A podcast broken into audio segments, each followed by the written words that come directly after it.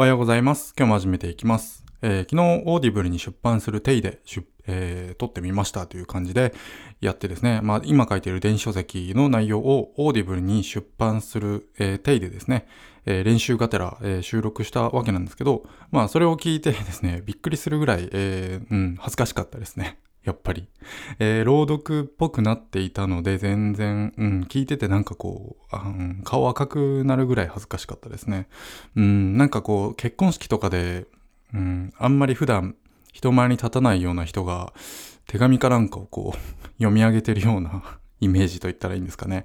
そんな感じになってましたが、はい。じゃあ今日はちょっと、うん、よりこう、うーん、今みたいな感じで、話してるような感じでちょっとお話ししていこうかと思います。はい。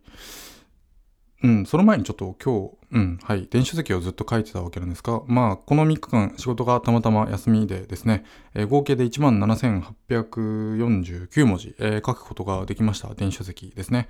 えーまあ、これ、あの、一番最初に電子書籍出版した時は、3万5千、3万3千文字ぐらいで、えー2ヶ月ぐらいかかってたんですけど、えーこの3日間で1万7000文字書けたということで、やっぱりこう、うん、なんか成長してるなっていうふうに感じましたね。単純に文字数だけでも。えーまあ、そうじゃなくてですね、なんかこう書いてる、うん、テーマ、テーマですかね。本の題名っていうか、今やってることに非常に、うん、親和性のある内容を書いているんで、えーテーマがまあ副業を継続するためにはみたいな感じでや書いてるんで、なのでこう、うん、すごくスラスラ書けるというか、今ね、自分の悩んでいたこととかですね、自分がどういうふうにしてきたとか、そういうことを書いているんで、すごく、うん、書くスピードも全然違いますね。そしてあの、ライティングについて勉強してきたので、えー漢字はあんまり使うと良くないよとか、まあ、なんかそういった基本的なところですね。日本語の使い方とか。そういったことが、こう、うん、無駄に悩む時間が減ったというか、まあ一応知識として頭に入ってるんで、割と書きやすかったかなというふうに思っています。はい。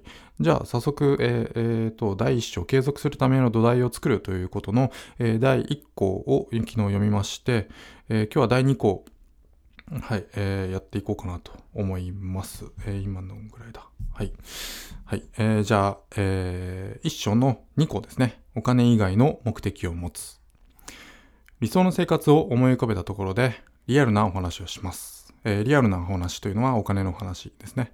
えーまあ、その理想の、えーライフスタイルでは企業に勤める必要がないため、まあわざわざ自分から会社員を選んだ人は少ないと思います。もちろん、その大きな企業ですね。まあ大きな企業じゃなくても普通の会社ですね。まあそういった会社を通すことで叶う夢とか理想の生活っていうのは多く存在すると思いますが、えー副業を始めるあなたは、まあそれを選ぶことはないと思います。会社員をしないという選択肢を選ぶのであれば、毎月安定して給料が入ってくることはありませんね。えー自分でお金を稼がなくてはならないか、まあ不労所得ですね。えーこういったものを形成している必要があります。どちらにせよ、お金が最優先事項のように感じます。まあ実際そうなのですが、お金以外の目的を持つことで、その副業を継続することができるんです。お金以外の目的ですね。お金を目的にしているだけでは継続できません。なぜなら、最初は、えーお金が稼げないからです。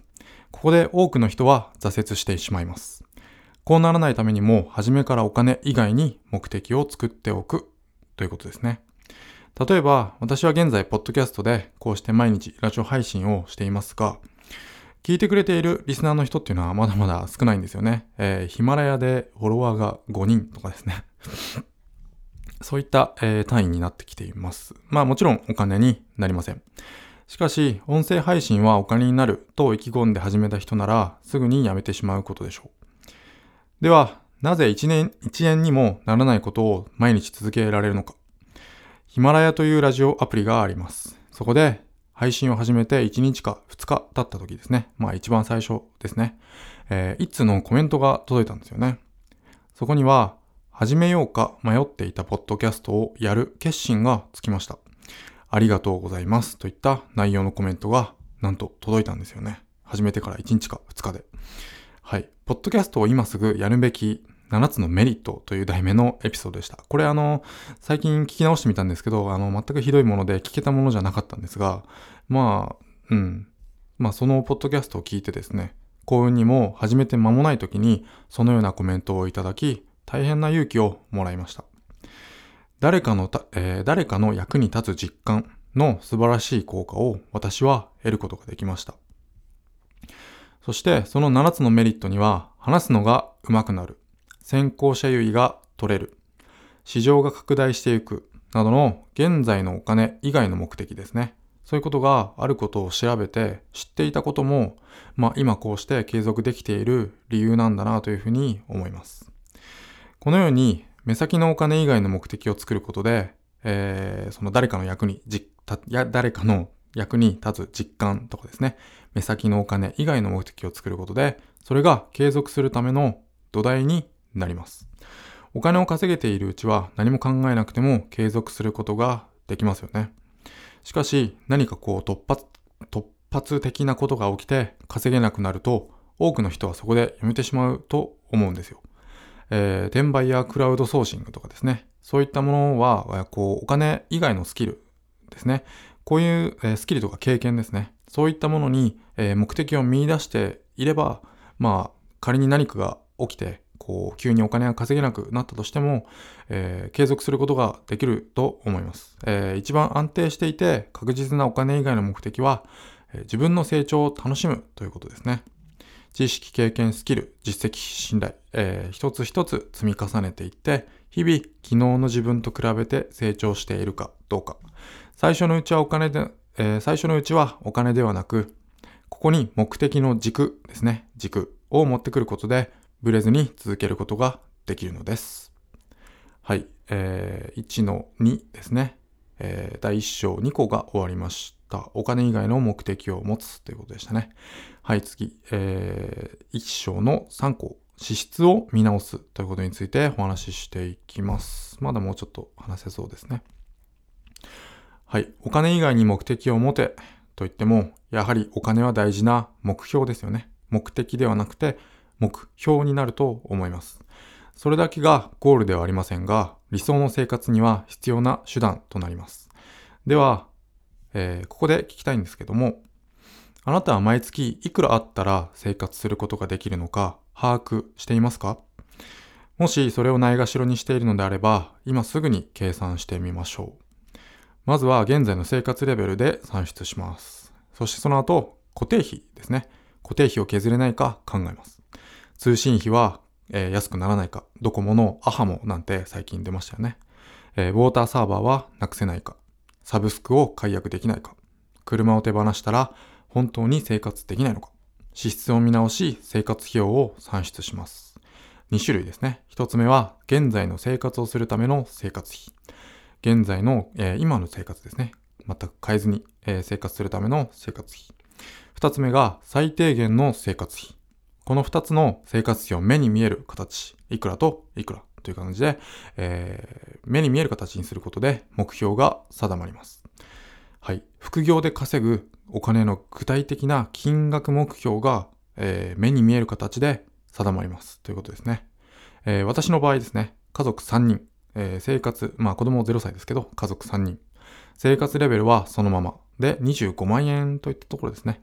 まあすでに固定費とか無駄な支出はもう限界まで下げているんで、えー、じゃあ仮にですね、ここから積み立 NISA 毎月3万3000円。えー、贅沢なし、外食とか、うん、贅沢ですね。まあちょっとしたお酒とかが、まあ2万円ぐらいだとしましょうか。はい。贅沢なし。まあお小遣いですね。まあ1人2万円だとして、まあ、夫婦で4万円。まあ実際にはそこまで使いませんが、うん、なんかこう予備費的な感じでもういいですしね。はい、4万円。え、合計で、まあ、大体10万円ですね。これをこの25万円から引くと、えー、月15万円で生活できるんですよね。まあ積立 NISA をやめてしまうという前提ですが、えー、月15万円で生活することができます。はい。まあこれあの月15万円ですけど、まあ、仮にこれで独立したとしたら、えー、この会社員を辞めるっていうことで、ここにいろいろ税金とか、えー、ていうんですかね、えー、国民健康保険とか、え、そういったものが含まれてきますんで、まあ絶対15万円じゃ生活できないということですね。もうすでに、えー、天引きされた給料で生活している、いけるのが、え、月15万円ということなんで、まあ実際には20万円弱ぐらいにはなるかなというふうに考えていますね。えー、まあ、こういった具体的な数字を見つけることで、実現可能な域に目標が、お金の目標がぐっと近づいた感じがしませんか？はい。しませんか？みたいな感じだとちょっと、また朗読みたいな感じになってるんですけど。はい。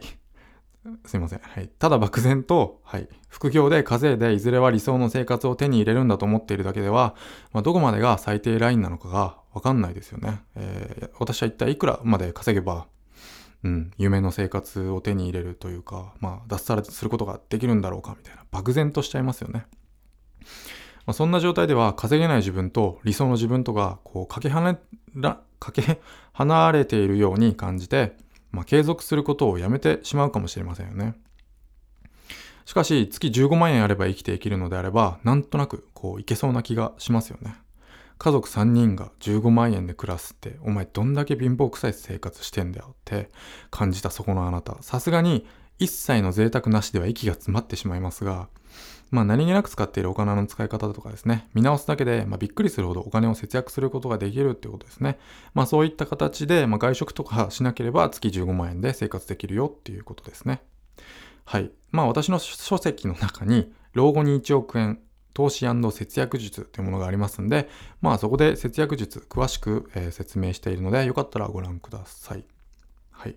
支出を見直すことで具体的な目標金額が定まり、えー、近づきます。はい。以上が第1章第2項、お金以外の目的を持つでした。はい。こういった感じで、うん、ちょっとずつこう改良を加えながら、えー、 Audible に出版しているテイということでやっていきます。はい。で、ちょっと私さっき気づいたんですが、 Audible に出版したいと言いながら、えー、プロのナレーター以外の人の Audible 出版の書籍を聞いたことがないという、えー、致命的な、えー、勉強不足ということにさっき気がつきましたんで、え先ほどですね、2冊、え買いました。 Audible 出版されている方で、え音声をプロのナレーターに外注せずに自分で吹き込んでいる方という方、まあ、アポロさんなんですけども、えー、まあ、最近かなり登場してきますが、このポッドキャストにも、えー、私の師匠ということで、最近お世話になっているアポロさんですね。はい。えー、この方の、えー、オーディブル出版されている、えー、音声学習の、うん、オーディブル出版、オーディブル書籍ですね。えー、2冊買いましたので、ちょっと勉強して、それをもとにですね、ちょっとこう自分なりに考えて、もう一回ちょっと、うん、もう一回というか、しばらくやっていきたいと思いますんで、はい。ちょっとあの、すいません。うん。まあ、こういう感じになっていきますんで、ちょっとお付き合いください。はい、ありがとうございました。